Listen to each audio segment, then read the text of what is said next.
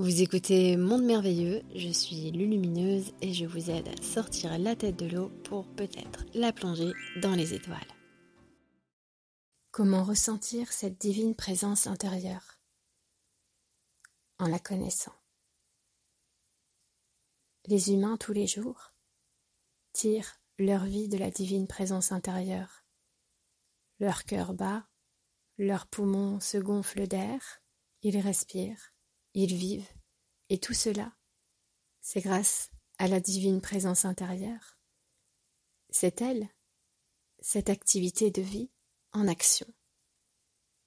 Mais la divine présence intérieure, c'est aussi celle qui te permet de t'émerveiller, d'aimer, d'aimer profondément.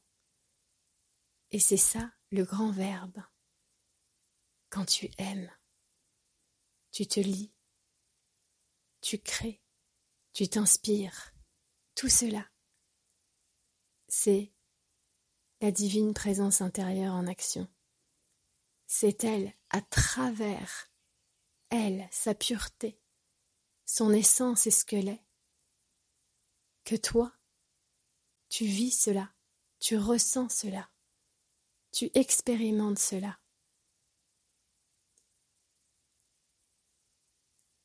S'il n'y avait pas la divine présence intérieure, il n'y aurait aucune vie.